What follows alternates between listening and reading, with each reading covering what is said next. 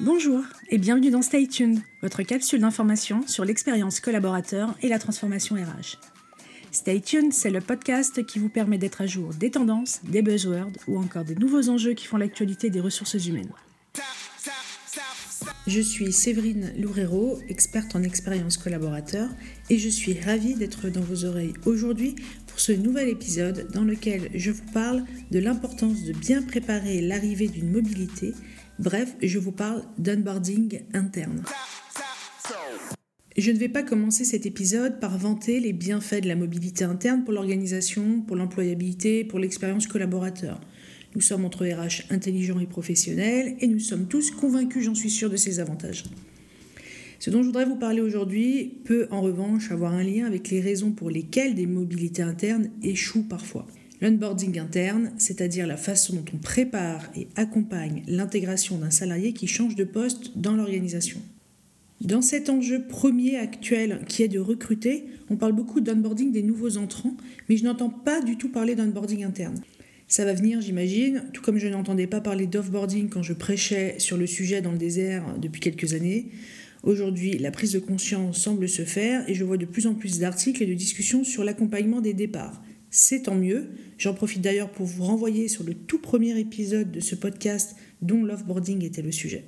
Bref, j'espère que la même prise de conscience se fera sur l'onboarding interne, car le changement de poste en interne est un véritable moment clé dans le parcours du collaborateur et aura donc un impact significatif sur son expérience au sein de l'entreprise. Alors oui, je sais ce que l'on peut se dire. Rodrigo, qui change de poste en interne au bout de 4 ans d'ancienneté, bah c'est bon, il connaît la boîte, on va pas lui refaire un livret d'accueil qui lui explique les tickets resto. C'est pas faux. Mais considérons deux minutes le point de vue de Rodrigo. Il était confort depuis 4 ans sur un poste qu'il maîtrise bien, dans une équipe avec qui il s'entend super, chouquette et baby-foot régulier, sur un périmètre dont il connaît bien l'écosystème et les interlocuteurs.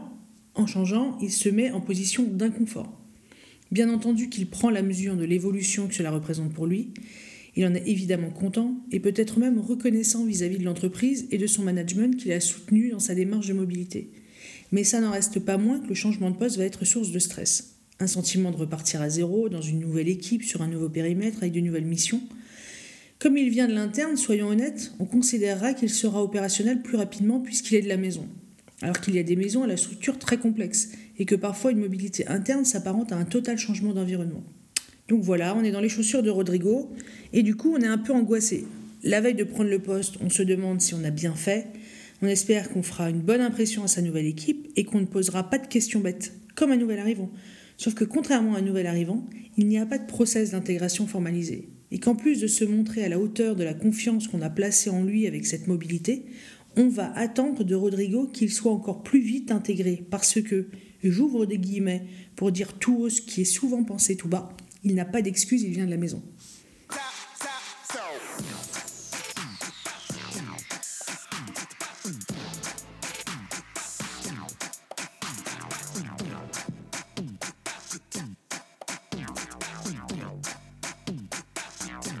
Maintenant que l'on est tous convaincus que Rodrigo mérite d'être accompagné dans sa prise de poste interne, passons au concret.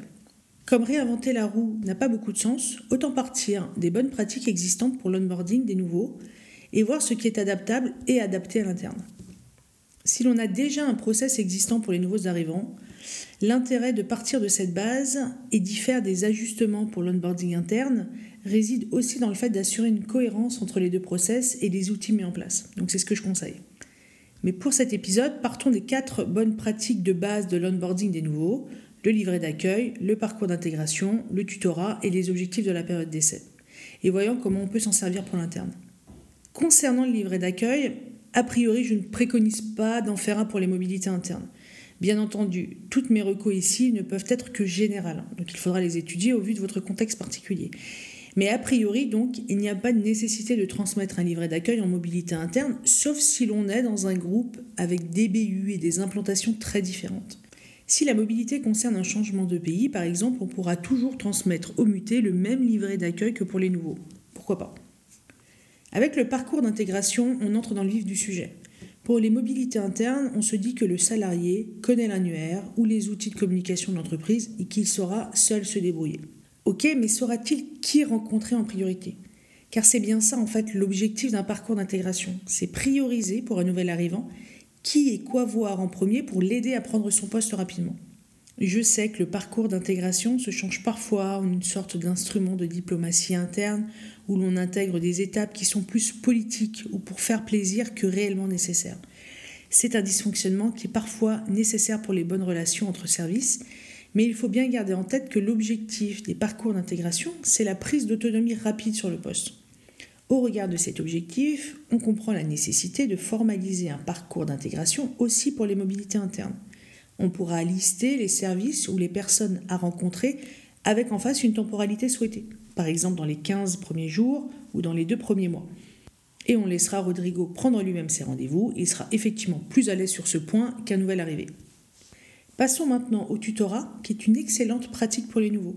Et dans les entreprises où le tuteur reste un référent durant tout le parcours du collaborateur et pas seulement les premiers mois d'intégration, alors de fait, les mutés en interne disposent de ce soutien lors de leur mobilité.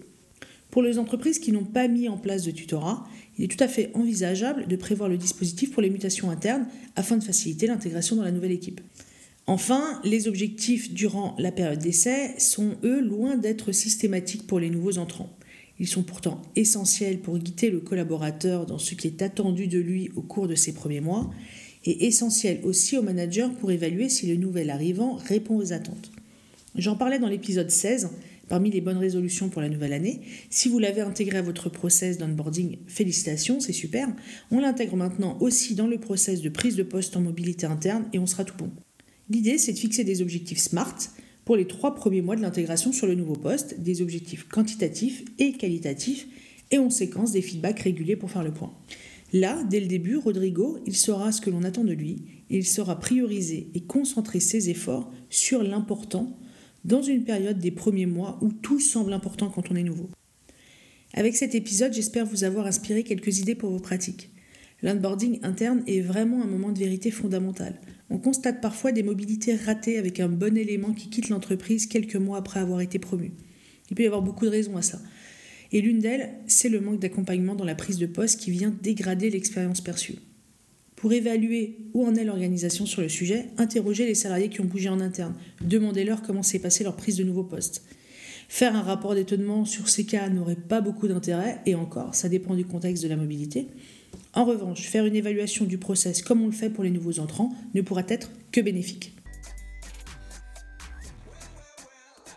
Stay tuned, c'est fini pour aujourd'hui. Si l'épisode vous a plu, il plaira aussi sans doute à vos collègues et à votre réseau, à qui vous devriez donc le partager. L'autre moyen d'exprimer que le podcast vous plaît, c'est de le noter dans l'application en lui mettant un maximum d'étoiles. Merci d'avance.